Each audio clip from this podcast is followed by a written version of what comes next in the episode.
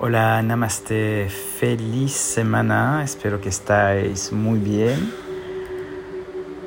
Estamos empezando una nueva semana con nueva energía, con Ayurveda Mayurveda. Bueno, el fin de semana pasado, el sábado, tuvimos el famoso eclipse eh, de sol. Entonces tuvimos un, eclipse solar.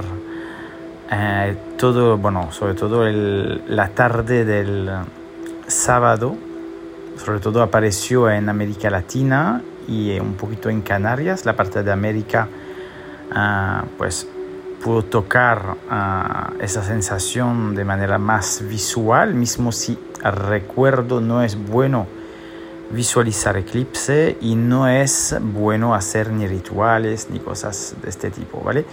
Tendremos otro eclipse el 28 de octubre, entonces tenemos dos, uno que ha, sido el 14 de octubre y ahora tendremos otro el 28 de octubre. Y entre esas dos uh, eclipses tenemos Navaratri, que empezó justamente ayer. ¿vale? Tuvimos la luna nue nueva, de hecho, y en general Navaratri empieza después de la luna nueva. Entonces, Navaratri empezó ayer, son nueve noches y diez días, donde estamos enfocando toda, toda la energía en la Shakti. La Shakti es la energía femenina, la energía guerrera, la energía uh, también de protección de la madre, de la madre divina, que durante uh, esas fiestas de Navaratri pues se representa en las nueve formas de la Shakti. ¿vale? También se dice que hay tres días o tres noches para adorar a Durga, que es la diosa guerrera de protección. Tres días después son tres días para Lakshmi, la diosa de la abundancia, de la fertilidad, del amor, representando a Venus. Y después tenemos Sarasvati, los tres últimos días y noches que tiene que ver con la parte de Sarasvati. Sarasvati es la diosa o el avatar del conocimiento. ¿vale? Entonces son formas de la Shakti que son varias, pero ahí son tres, pero dentro de esas tres también hay varias, ¿vale?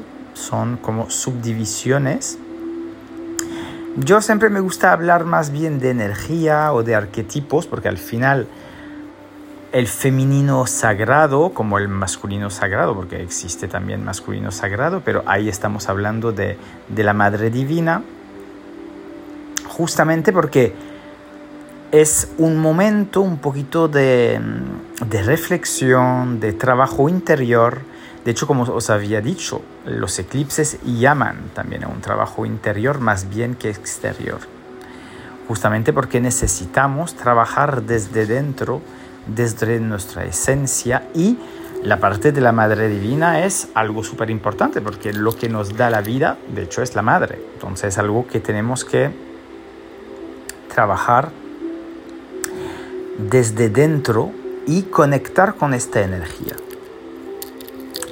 Y durante esas nuevas noches, pues va a, ser, va, va a ser realmente el mejor momento para trabajar esta energía tanto de la protección, de la abundancia, de la parte guerrera también que tenemos todas y todos, y de la parte del conocimiento.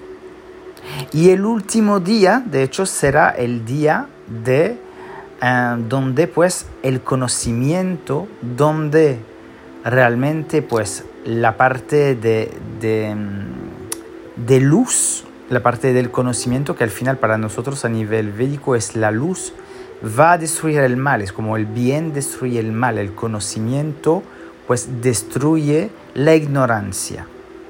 Es un poquito siempre la base, un poquito de, de, de las escrituras védicas al final, donde pues el conocimiento vence la ignorancia, lo que nos permite tener pues la iluminación y conectar realmente con la verdad, con la realidad. Entonces es un momento muy bueno. Octubre, de hecho, ah, suele ser un mes bastante espiritual a nivel de la India porque hay todas esas fiestas y ahora cae también con un ciclo de eclipse. Entonces, es un momento realmente para mimaros mucho y trabajar mucho desde dentro. No, ya lo he dicho mucho durante el último podcast sobre el eclipse, pero, pero aún más ahora. De hecho, esas nuevas noches y esos 10 días va a ser muy bueno meditar sobre pues la Madre Divina, hacer, por ejemplo, el mantra de Durga, por ejemplo, ahora que empezó ayer, pero bueno, lo podéis hacer ah, todavía hoy y mañana. Om Durgaye Namaha, Om Durgaya Namaha. Después vendrá Lakshmi, Om Sri, Om Sri Mahalakshmi Namaha, por ejemplo. Y Saraswati, Om Saraswati Namaha, por ejemplo.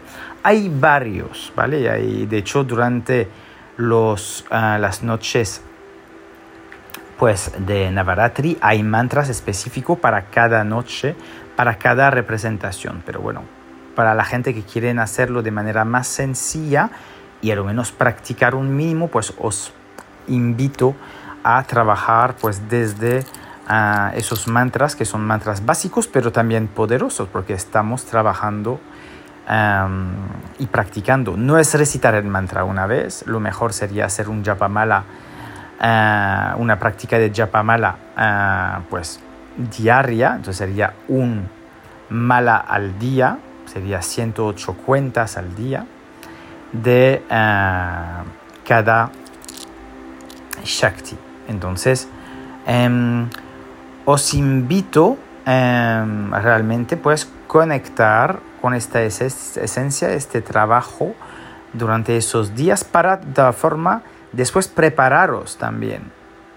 De hecho, al otro eclipse que vendrá el 28, que es un eclipse lunar, que será también muy potente. De hecho, este periodo entre eclipses es un periodo muy, muy denso, muy fuerte de energía. Podemos sentir mucho removimiento y por eso que he dicho, importante la práctica espiritual, limpiezas también de intestino, de hígado, cuidar vuestra dieta, cuidar lo que estáis haciendo, con quién os estáis relacionando, no desgastar energía sexual para nada, realmente guardar bien eh, vuestra mente clara, anclaje eh, para eh, lo que está por venir, porque después de esos eclipses vendrá cosas muy fuertes, porque en general cuando pasa eso es que viene cambios brutales y hay que prepararse, ¿vale?